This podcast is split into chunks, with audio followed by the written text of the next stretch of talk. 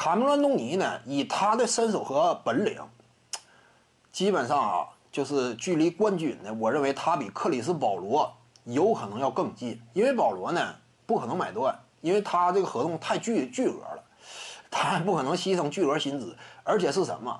如果说啊，一支球队，哎，他看到了争冠希望了，他你说愿不愿意啊？保罗呀，我要把你的合同百分之九十我给你开，我就扣百分之十，咱俩商讨一下买断。也许球队会做出这种选择，但是雷霆没有这种需要。雷霆手里握着一把选秀权，他当下根本没有必要通过摆烂的方式追逐什么所谓冠军嘛，或者说追求重建，没有必要。所以雷霆队没有这种主动性，就我主动寻求买断没有用，我就还不如说让你留在队内带这帮年轻人呢。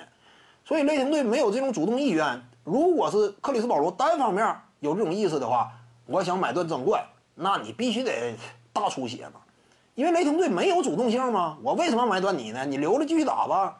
我还有票房呢，保罗如果执意要走的话，薪水起码砍掉一半。就这种情况之下，通常都是起码砍掉一半。商讨买断呢，好，四千万我就给你一千八，看你同不同意。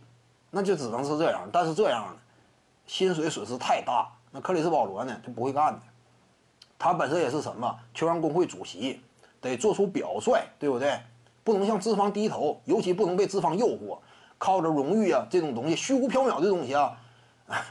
呃，让我牺牲薪薪水，不能被骗了。他之前保罗肯定没少讲这话，因此他不会买断。保罗不买断的话，这两年混过去呀，完了。三十七了，三十八，你扮演杰森基德的角色呀。保罗本身就小矮矮个，杰森基德好赖不济，接近锋线的高度，对不对？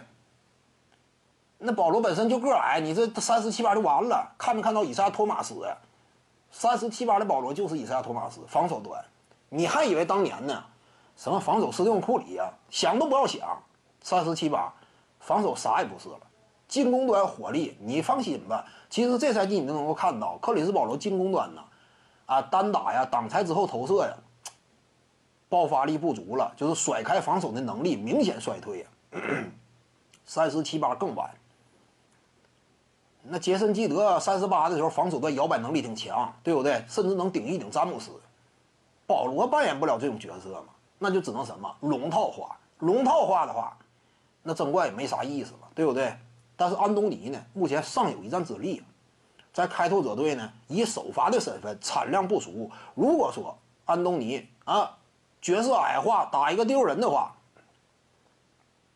我感觉呢，防守端的问题呢就能够得到一定的掩盖，因为通常第六人对于你的防守啊要求不是很高。进攻端有产量就可以，以安东尼他的技术扎实这种程度，扮演个第六人，场均拿个十五六分，我认为值得期待。目前的安东尼差不多有这种实力啊，而且他远射呢也有准星，与球队之间的兼容性呢也有多种用途，身高也不吃亏。真说打一个啊四号位左右的这种角色呢，我感觉还是有用武之地的。那对于一些争冠级别强队呢，有没有需要啊？说卡梅隆·安东尼这种角色来，我愿不愿意要？安东尼现在不会说签大合同的，签个底薪往上一点吧，或者说底薪的合同，他差不多就能知足。争夺冠军的话，如果有机会，两三百万的合同给你安东尼，你要不要？争冠级别强队我感觉也是会要的。所以安东尼呢，距离冠军要比保罗更近。徐静宇的八堂表达课在喜马拉雅平台已经同步上线了。各位观众要是有兴趣的话呢，可以点击进入到我的个人主页当中，在专辑页面下您就可以找到它了。